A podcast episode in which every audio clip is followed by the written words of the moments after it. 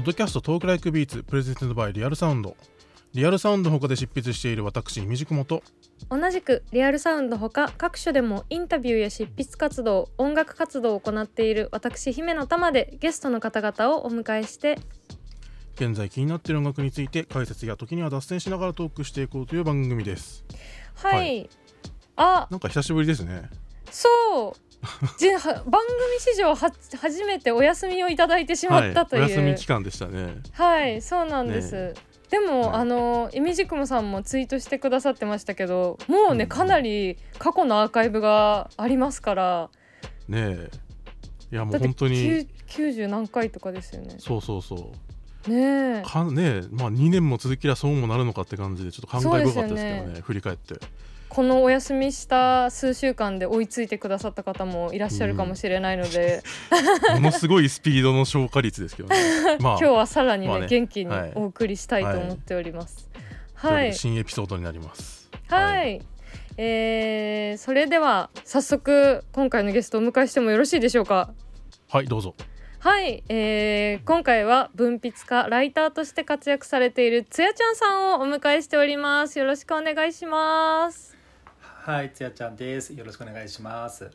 いやよろしくお願いしまよろすしくお願いしよろしくお願ますいし。ますさあ、えーいきなりちょっと大問題があるんですがうんうんちょっと聞いておきたいことがあはいるんですけど、つやちゃんさんに なんでしょう。ちょいじゃあいみいみじくもさんからちょっと聞いていただいてもいいですか？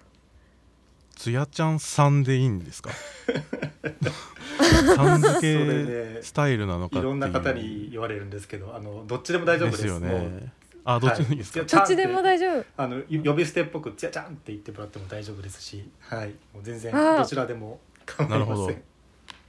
なるほど。悩みますね。すごいね多分すごいこの3回にわたって不安定な呼び方をする可能性あるので。そうですね。じゃあちょっいとや私さん付けから始めて徐々にバイブスを高めていきあ、いいですね。さそうですね。最終回ではつやちゃんと呼べるように頑張っていこうかなと思います。いいですねじゃあ。僕もつやちゃんさんから始めてねいきたいと思います少しずつ距離をね、はい、はい、縮めていきましょう。今回あれですね。あのいつもはミュージシャンの方が来てくださることが多いので、ライターの方が来てくださるのは初めてじゃないですか？もしかして。そうですよねうん。ライター苦労話とかもねどうします？3人ともみんなね あの物書いてる人として、ねね。え、最後愚痴になって終わるかもしれない。ね。いやいや愚痴にならないようにですね、えー今回の前編では、えー著書刊行記念つやちゃんと語る注目のフィメールラップ作品と題してお話を伺っていきたいと思います。はいというわけで、まあ、1月にその初の著書となる「私はラップをやることに決めたフィメールラッパー批評原論」を刊行された、えー、つやちゃんさんですけれどおもめでとうございます。あはいりがとうございます。めで今たい。回ねはい、というわけで今回の前編ではですねその、えー私はラップラ私はラップをやることに決めたも踏まえて、まあ、ここ最近リリースされたフィメールラップ作品について語り合えればなと思っております。はい。で、まあ、毎度のことながらつやちゃんさんには事前にこのテーマに沿って選曲していただいております。はーい楽しみ。まあはい、3アーティストを挙げていただいてますけどまずどれから話していきましょうか？そうですね。まずは、えー私の書籍でもインタビューさせていただいた、はいえーバルニーさんからいきましょうかね。おはい、はバルニーさんで、はいかわいい。かわいい。かわいい。うんそうなんですよ。あの1月末にあの私の書籍はい出て、であのその後ですね、あの満を持してというか、あのバルニーさん、うん。EP をうん。出されましたので、はい。あの、うん。ちょうど時期的にもいいかなと思って、はい、うん。あの上げさせてもらいました。で実はそのバルディさんとあと2名なんですけど2グループなんですけどその3グループともですね、あの実は今日テーマが私ありまして、おーおーすごい。すごい。まあ、これも書籍からねちょっとまあひ若干はい引っ張っている、あの話ではあるんですけれども、はいはいはいいかに今日挙げる3人3グループがヒップホップであるかということを、あおーの念頭に置いたセレクトに今回なっております。お話伺うのめちゃくちゃ楽しみです。ねえいやもう今完全にねあの大学の授業かなと思いましたね。なんかもう聞く体制に入っちゃいました。ねねパワポが見えるみたいな。パワポ見えました。講義っぽくなっちゃってごめんなさい。いやいやそうそうそうなんですよ。で、はい。バルディさんそうですね。スクラップブックっていうねあの素敵なはい EP を出されて、はい。これあのお二方あのご覧になられたと思うんですけどまずアートワークが最高じゃないですか可愛いんですよね、はい。い、つもね。いつも最高ですよねバルニーは。最高ですよね。そうめちゃくちゃ可愛い。うん。まずなんかそこが素晴らしいなと思ってそのううん。んアートワークも葵さんっていうその毎回あのバルニーさん担当されているあの方がアートワーク今回もうん。されていて、なんて言えばいいんですかねそのキラキラ可愛いポップ的な世界観がもうギュッと詰まったようなうん。アートワークから、うん。あのまあ引き込まれるんですがこのアートワークよく見てるとなんか自分はすごいヒップホップのボースティングに近いような印象を感じて、ううん。んボースティンほグ？ボースティングっていうのはあの私が一番すごいんだとか私は素晴らしいんだっていうことを誇る、あの態度のことを言うんですけど、うん、はいはいはい。すごい私可愛い私は素晴らしいっていうのが前面に出ているこのアートワークがまずは、うんうんすごいヒップホップ的だなというふうにああ。思います。うんなんかバルニーさんのアートワーク見るとあのー中高生時代のプリクラ帳みたいなのすごい思い出すんですよ。うんうんうんあれってやっぱり女の子のなんていうかこう命じゃないけど青春がすごいガーって固まってるもんなのでなんかうんそこに通じるものもあるのかなとも思いました。そうですよねわかる。女子高生のボースティング。いや であのそうなんですよ。でその話なんですけど書籍でもインタビューを、うん。あのはいはい。掲載していてそこでなかなかそのヒップホップのコミュニティにうん。聞いてもらえないと自分の音楽が。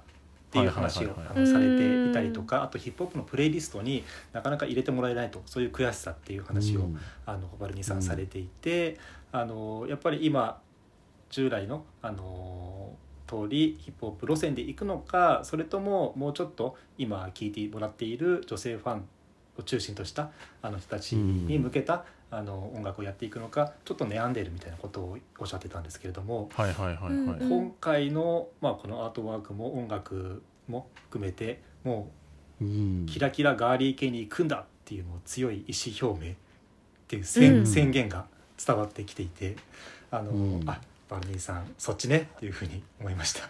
うん。まあある種そういったまあその可愛いまあその自分の今聞いてくれているリスナーに向けたっていうその文脈もあると思いますしやっぱりこういうそのギラついた可愛さみたいなものってある種まあ US のあのヒップホップとかでも結構見られるというかそうですようんね、うん。ある種この色彩感覚とかちょっとこう過剰な 3- あの CG 使ったアートワークとかって、うんまあ、ちょっと文脈が違うと例えばリルナズ X のモンテロみたいなそのものも連想したりするしあるいはあのそれこそなんだろうなちょっとリコナスティとかはちょっとだけテイスト違いますけど思い浮かべたりとかして確かに確かに。なんかこうこういう感性がかこうヒップホップ的でないっていうわけでもまあ決してないっていうか今のそのある種のうんえーシーン的な雰囲気としてうんまあニッキー・ミナージュとかがまあその原点なのかもしれないですけど。うん。うん。そうですね、うん。うん。まさにそう思います、うん、すごい。だからやっぱりあの表面的な世界観みたいな話をしたりするとあのどうしても、まあ、女性っぽいねとかいう人が多くてヒップホップらしさみたいなのを感じられないっていう人も多かったりするんですけどもいややっぱりそれは表層的な、あのところの見た目のところであって実はやってることを、あの本質的なところを見ていけば今イミジクマさんおっしゃった通りすごいヒップホップなんだよっていうのが、あの伝わるんじゃないかなというふうには思いますね。うん。うん。うん。うん。うん。うん。うん。やっえぱりねえ。あどうぞ姫野さん。ー、いやいやいやフィメールラッパー批評面白いなと思って。え今リスナーになってました。なるほどみたいないやだって本当にちょっと前までヒップホップっってね日本語でやるのどうなのとかそんな次元の話をしてたのにもうこんなところまで来てるんだと思ってうん。すごいなんか感感激しちゃいました今。う。ん。えー嬉しい。いやでもまあそれこそそのあの日本語でラップやるのなんかどうなのって言われてたような時代からもうすでに着々脈々とその、うん。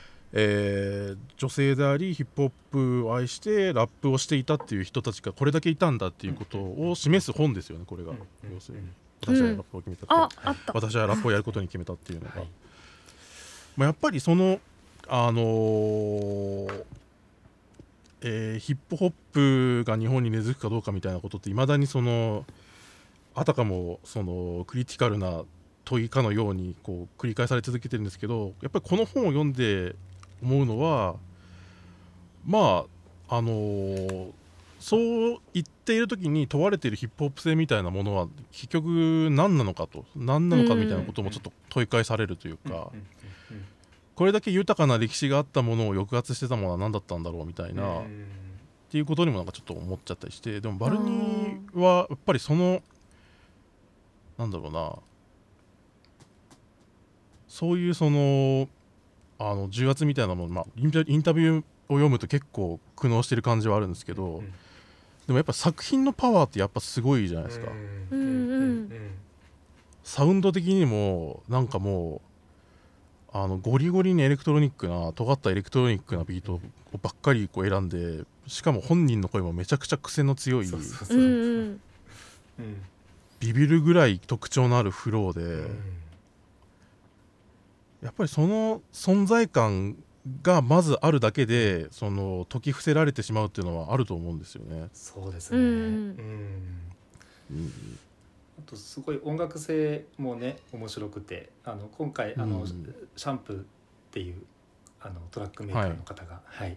あの作られてますけどあのサンクラでねすごいあのいろんな有名な曲のリミックスとかマあのマッシュアップとかを、うん。あのされてる方で、うん。あのナテとかポニカとかいわゆるそのハイパーポップに近いんですかね。っていったまあシーンとうん。もつながりながら活動されてる方なんですけどそういうトラックメーカーをねあの持ってきたりとか、で実際音も結構あのバキバキだったりとか いうところも含めて、なんかすごいその引用して持ってくるところとかっていうのをつながる方、そのスタッフ含めて、うん。さっきのアートワークの葵さんだったりとかトラックメーカーのこのチャンピオンさんだったりとか、すごいなんかいろんな人とのつながりっていうのがあの面白いとこ持ってくるなっていうのがいつも、うん。あのうん。思いますね valkneeさんは、うん。うん。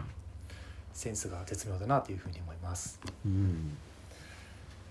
やっぱこのやっぱり私はラップをやることに決めたに収録されてる valkneeのインタビューはめちゃくちゃ面白くてなんかそのやっぱり Zoomgals みたいなその活動も並行してやってる中でいかにその valkneeが戦略的にというかこうどうするべきかって何をどのようにあの活動していくべきかみたいなジャッジをリアルにやってるかみたいなのがこう如実に読み取れて。うん。あの曲だけ聴いてるとなかなかそこまでこうあのもう言っちゃえばもうフィクサー並みのことやってるわけじゃないですか Zoomgals に関しては。はいあの私が仕切ってますみたいな。スケジュールとか抑えてみたいな。そうですね。うんそうそう。ううんん、そうなんですよね。すごい、うん。すごいいろんな角度からいろいろ考えている方で、しかもうん。その知識とか情報量も半端ないんですよね、バルニーさんの場合。うん。古今東西いろんな音楽を聴かれてますし、うん。すごいマニアックなところにリクってたりとか、本当に面白い人だなと思います。うん。ちなみに最初にバルニーを知ったきっかけってつやちゃんさんはどんな感じでしたか？どのぐらいですか？えーっといやでも結構最初だったかなと思いますよ。ほあのーうんうんうん。そうそうそう田島春子さんとかと同じくらいで知ったのかな、うん。なんかうはあはあはあ。えなんかめちゃくちゃ新しい子たち出てきたんだけど っていうので、うん。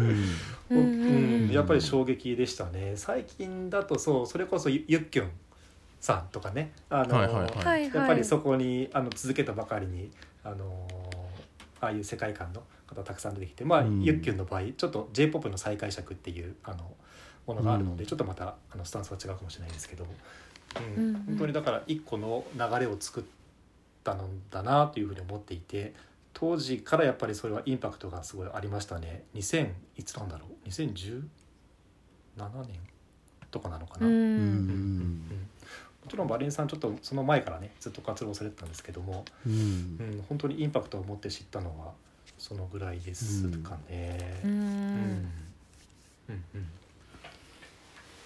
いやーなんかあのそのそれこそこのインタビューの冒頭でまずそのヒップホップに対してこう関心を持つというか、まあ、自分がやるものとして意識し始めたきっかけは何だったのかっていう質問にいきなりあのマルチネとか電波の話をしててオノマトペ大臣とかを聞いてみたいな話やってあなんかあの時やってたのがこうなこういう風なもののなんかこう、うん。ある種、うん。接点になるんだみたいなのもすごい思ってやっぱりもうちょっとナード的なものオタク的なものとしてやっぱりこうあの現れてたネットカルチャーみたいなもののそのが、まあ、10年経つとこのようなその、うん。バルニーの今の活躍みたいなのに、ある種、まあ、間接的にだとは思うんですけど、うん。そのつながってるみたいなものみたいなちょっとそれもうん。考えがあるというか、うん。まあそれこそヒリヒリさんとかとねビートを。提供してもらってやったりとかしてますし、はい。リップラッカー、うん。なんかこう変な考えがあのおじさん的に生まれてしまうみたいですね。えでもこっから10年後もまた楽しみですよね。ズームギャルズとかうん。ユッキュンのディーバーとか、そうそう。見た。ね。あれね。そのなんか j p o p 元の j p o p を知らない状態でうん。ゆっきゅんを見た人がどういう表現をしてくるのかっていうのがまた楽しみですよね。う。ん。そうですね。ううん。ん。そうそう。 valkneeさんの場合そのそう Maltine とか今イミジモさんがおっしゃったような、ちょっと文化系かなっていうところから出てきつつ、 Zoomgals でめちゃくちゃ体育会系みたいなことをやるっていうそこの反転の仕方も面白いなっていうふうに思いますよね。あそっか体育会系か。そうなんかあの市内持ってみたいなそういううんうんうんうんうん。まあある種そういうこうキャラクター的なものともたうん戯れつつそうそうっていううんうん。何でもできるっていうね。本か当ですっこいいですよ。ね。やっぱねなんなんだかんだ言ってもやっぱりこの声でありフローっていうのが一番うん。あの強いめちゃ強な、うん。うん。ね、ラッパーですよね。そうですね。なので今回のああの新しい EP「スクラップブックも」はい。あのラップのその抑揚とかあの切り切り方とか、うん。そういう変な引っかかりを生む,、生むのがやっぱりうまいなっていうふうに相変わらず思っうん。うんていて、あと2曲目の「ラブバク」っていう曲があるんですけどそれもですね、あの前まではあんまりなかったのかなと思うんですけど特にその高音高い声を、うん。あのテクニカルに使い始めたりとかすごいなんか技巧的なことを実はあの 随所でやっているっていうのもすごいうんうん。わかるすごい面白い EP だなというふうに思いますね。う。ん。うん。うんうん。うん。そうですよね。まあでも結構割とコンスタントにず最近ずっとシングルリミックス EP みたいな感じでコンスタントにすごい精力的に活動されてるのでなんかその動き見てるだけでも面白い人ですよね。うんうん。ですね。さあ今回残り2グループも上げていただいたのでどちらか、はいどちらかのお話も伺いたいんですけどどっちからいきますうか？んそうですね。えっとリリカルスクール行きましょうか。あリリカルスクールはいはい、バルニーさんも曲を提供されたりしますけれどもリリカルスクールもですね、この書籍の方であの熱い熱いレビューを書かせていただいたんですけれども、うんえっと、うんうんその後ですねあのシングルが2枚かな出ています。えっとうんザ・ライトと、えっと、ファインド・ミーですかね2曲出ていて、はい。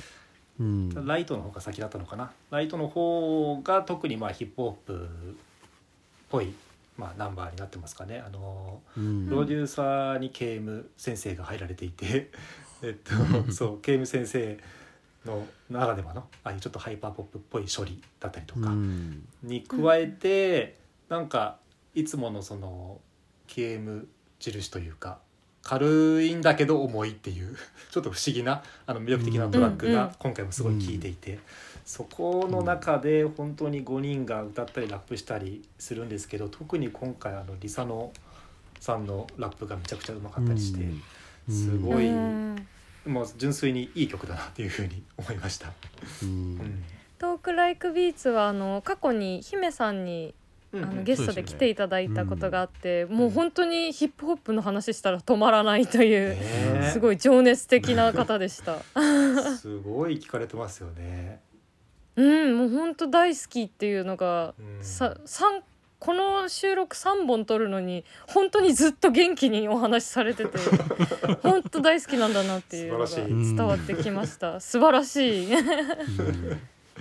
そうですね。でなんか2曲目のその2つ目のシングル「FindB」の方はあのちょっとギターをじゃんじゃんかき鳴らすシューゲイザーっぽい曲だったりして、うん。そこもまたすごい振り幅だなというふうに思うんですけど、うん。なんか、うん。そう冒頭言ったじゃあなんでそのディリスクがヒップホップなのかっていうところの話うんうんをぜひ回したいなと思っていて、ほう。あのーそうそう。まあ去年ね「あのーワンダーランド」っていう、まあ、これも素晴らしいあのアルバムが出て、それすごいトレンドのビート、まあ、全力でその乗りこなすようなそのうん一糸乱れる緊張感というか、そういうあのー、うん。素晴らしいあのー作品だったんですけど、あのーうん。そういうなんだろうトレンドのあのある意味言ってしまえばベタなあの音楽性だったり、うん。ビートっていうのをちゃんと真正面からあのやるそのベタさみたいなのがリリスクあるなと思っていて、でうん。そうなんですよ。で私あのリリスクの良さってすれてないところ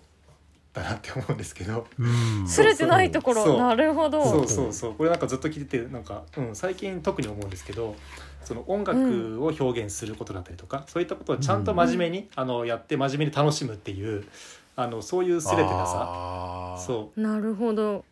結構そのそれって実はそのみんながアイドルに求めがちなそのピュアな所蔵性みたいなものとも違う、うん。違う変にその、うんメーターに構えてい一丁かますかみたいなことをやらない、あくまでナチュラルに真面目に、あの粛々と音音楽を楽しくやっていくっていう、それだからこそああいうすごいトレンドまみれのあのトラックもうん。ちゃんとなんかまっすぐ聞こえてくるっていうそのなんかすれてなさ、うん。真面目さっていうのがリリスクのうん。めっちゃいいとこでかつそのベタ性みたいなのがヒップホップだなっていうふうに思います。なるほど、そっか。いやでも分かります。メタメタ視点でこう構えたくなっちゃう気持ちみたいなのめちゃくちゃ分かるんですよね。うん。だからすれてなさっていうのは大事かもしれない、そうそうそう。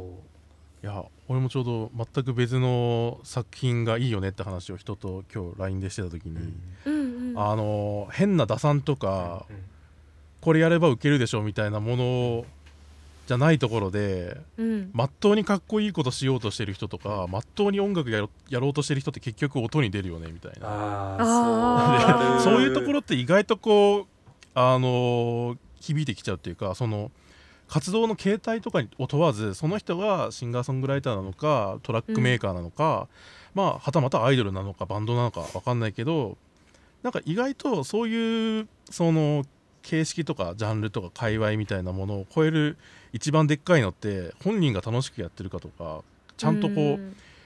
楽しもうとしてるかかっこいいことやろうとしてるかみたいなことって結局ね一番説得力にあのー出るというか普段原稿で俺絶対こんなこと書かないけど 一番マジでマジで思うのは結局それなんですよね。わかある。ーめちゃくちゃわかります、でもそういう観点でリリスクのす凄さみたいなのを言われると確かにすげえ腑に落ちうんるうん。んですよね、うん。うん。うん。いや実際うんアイドルやってるとすぐなんかなんだろう批評どういう風に批評されるかなとかギャップが出やすい職業なんで、なんかこれやったらウケるかなとかやっぱちょっとで、うんすぐ考えちゃうんですよね。それをぐっとね抑えるっていうのはね、うん。すごいと思います。眼差される職業のその宿命みたいな感じですよね、まあ、アイドルに限らずだと思いますけど、うん。うん。うん。ううん。んあでも私もすごい腑に落ちました。なるほどってなりました。う うん。ん。なので誰が何と言おうとリリスクはヒップホップです。おお墨付き。つやちゃんさんのおね墨付き、ねえ。うん。いやでもリリスクバルニーはそのリリスクに曲これまでも何度かあの書いてると思うんですけどなんかこうそれで思ったのが人にバルニーが書いたラップをやらせてもなんかそこでもシグニチャーがちゃんと残ってるというか、うんうんうんうん。あーまあ多分そういう指導もあったと思うんですよ。ディレクションとかももちろんしたとは思うんですけどなんかこう意外と俗人的もっと俗人的なものだと思っていたそのそのラッパーのシグニチャー的なフローみたいなのがうん。意外とこうこういう場所でも記名性として出てくるのがちょっと面白いなってリリスク聞いてて思ったりもして。そうですね、うんうんうん。ちょっとバルニーっぽいラップしてたりしますもんね、うん。リリスクの 皆さん。ね。本当は真似できない。あの、うん。ああいうねちょっとバルニーさんのうん。ちょっとねちっこいあのベタついたフローみたいなのってなかなか真似できないと思うんですけど、それがちゃんと出るのがすごいなっていうのは確かに思いますよね。ううん。ん。結構仮歌聞いてると似ちゃうっていうのはありますけどね、ああ なるほどなるほど。やっぱインストールするんですね。うんそうなんか そうそう。でもそれこそまあザ・ライトの方はあのプロデュースが KM さんであとあとリル・レイズ・バット・ゴールドさんも入っていて、でまあ valknee Find Me の方は valkneeと、えー Lil Soft Tennis、うんうんうんうんでしたっけ？そうですね。でなんかその人選のその超何？その絶妙さ絶妙ですよね。みたいなのって、うん。ねいつもありますよね。そうそうなんですよ。そこもね素晴らしいですよね。でその人選の絶妙さもなんかちょっと間違ったらなんかなんなんだろうな。ちょっと管理触ったりするじゃないですか。ちょっとなんか。いやなんかわかるんですよ。なんて言えばいいのかな。なんかこうそのそうそうそう。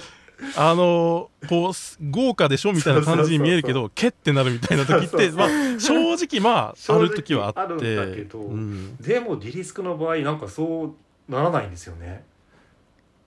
すれてないから。ねえすそうれてないから。すれてないから。真面目だから。ま真面目にやってるか真面目らだから。から真面目にやってるからよ。純粋に聞きたいって思っちゃうんですよね。何なんだろう。うすごい。なんかねそれがやっぱりそのヒップホップ的であると同時にこうアイドルっていう存在の面白さの部分でもありますよね。やっぱこのそういう求心力みたいなものがその人に宿っちゃうみたいな、うん。いろんなクリエイターがそのあのそのクリエイティビティに手伝いたくなってしまうとか参加したくなってしまうみたいな、うん。こういう仕事したいなと思う。そういうそのあのなんていうのかな求心力みたいなものの強さみたいなのも多分そのリカルスクールっていうグループあるいはその続いてきた歴史が築いてきたブランドみたいなものが、うん。あのあるのかなっていうふうにちょっと思いますね。うん。わかります。めちゃくちゃ。うんちなみにあのーん？次に挙げていただいた XG さんってグループ私存じ上げなかったんですがは恥ずかしながら。うん。めちゃくちゃかっこよくてな一体なんなんなんですか？何なんですか？これは何一なん体ですか？一体いつから いいつどこから？まあまだデビューされたばっかりですよね。一曲しか出てないかあそうな,、なのか。あのうん、ABEX があのそうですね。えっとプッシュする新うん。うん。女性あダンスグループというかそうなんだ。はい、うん。なんかすごいかっこよかったです。シングル。うん。うんうんうん、激渋ですよね。激渋なんうですよ、ん。いやデビュー曲こんなに渋くていいのかみたいな。そ うあうん確かに。そっかデビュー曲なんですもんね。そうなんですよえなんだっけ？ Tippy Toes？ Tippy Toes、はい。うん。 Tippy Toes。すごいかっこよかった。かっこいいですよね。でうん。これがなんでヒップホップかっていうまた話なんですけど、はいはいはい。そっかデビューしたねばっかりですが、うん。うん。これは単に音楽の話で。えっと、はいはい。まあ今ねイミジクモさんもおっしゃった通り渋いんですよね。すごいミニマルなトラックで、うん。うん。なんか本当あのミニマルさを極めたような本当にデビュー曲これでいいのかっていうようなトラックにちょっとウィスパーボイスが乗ったりすると。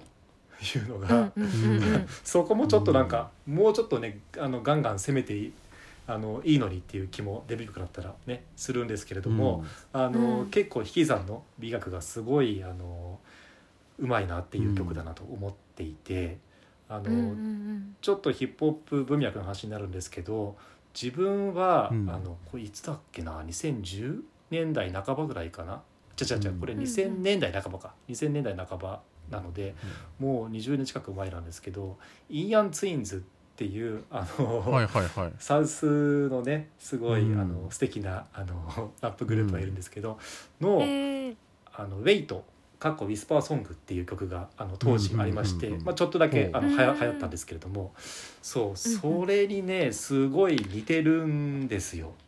もしかしたらもしかしたらここにリファレンスがあるんじゃないかなっていう気はあのうん若干するんですけれどもすごいそれもね本当にもうあのミニマルなあのビートに、あの Whisper Song っていう通りささやき声のラップっていうのをが乗る曲なんですけれどもなんかそれにすごい似ててえめちゃくちゃなんか渋いとこから引用してきたなっていうのが ちょっとなんか思ったのとまあただでもそれは私のちょっとまああの当時それをすごい0年代聞いてたっていうだけからかもしれないですけど、まあでもうん。10年代かなっていうとあの NERD とリアーナでやった「レモン」っていう曲があったりすると思うんですけどあれあれっぽいちょっとあの感じもしたりとかのなんかあのうん。ヒップホップ史とかをあの遡っていくとそういうなんかミニマルな渋い曲ってたまに出てくるな、でかつすげえかっこいいなと思うのが、ね本当にこれがデビュー曲でボンと出てくるのが、うん。なんか今までの日本のあの音楽にはないようなあの感じで、うん。本当に、うん。ね明確に k p o p だったりグローバルを見据えたあの、うん。打ち出し方だなというふうにびっくりしましたね。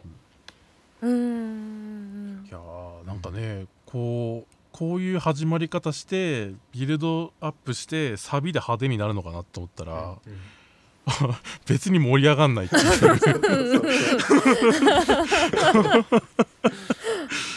そうなんですよね。引き算いやですよね。でもめちゃくちゃいい本当に引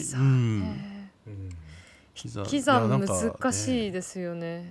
ででっかい音で聞きたいこういう引き算の曲こそでっかい音でバキバキに鳴らすと楽しいんですよねやっぱり、うんうんうんうんうん。うんそうですね。これはぜひイヤホンで聞きたい音楽ですよね。ああ。クラブ行きたいですね。そうですね。うん。そろそろとか言って。ねそろそろ、そうそう。うん。でもなんかうん。個人的にはそういうちょっとまあね K-POP をあのーうん。睨むようなえっと方向性で日本のグループがとか日本の音楽が戦っていくのって、ううん。まあちょっと難しいというかまあ正直勝てないんじゃないかなというふうなのはずっとまあほう思ってたりもしたんですけれどもうん。でもこのグループを聞くとやっちゃいなよってちょっと思っちゃいますよね。やっちゃいなよ、ジャニジャニーさんみたいになってしまった。ねいや、俺もちょっと思っちゃいましたけど。やっちまえよって思っちゃいますよね。でもなんかデデビューがねこの感じで2曲目とかにすごいこう割と華やかなアンセムっぽいのが出てきたりとかするかもしれないですもんねまたね。うんうん。まあでもその一その一挙一動というかグループの動き自体がやっぱり気になってきますよね、うん。本当にうんあの本当にデビューしたばっかで僕も曲はすげえいいけど誰みたいな。誰誰っていううん。いや知れてよかったです。ありがとうございます。まだまだバカ売れするんじゃないですかね。これから、うん、うん。そうですね、うん。やっぱりこれ7人組で結構大所帯なんですよね。多いですよね。そうそう。うん、うん。うん。で結構ね中にはその癖のある声でラップするうん。メンバーもいたりして、それこそなんか、うんあのバルニーさんが自分の声に似てるとか言っててなんかそれを真似して歌ってたりしてましたけど なんかインスタとかで。うんそうそう。そういう癖のある声がメンバーにねいたりするのも、うん。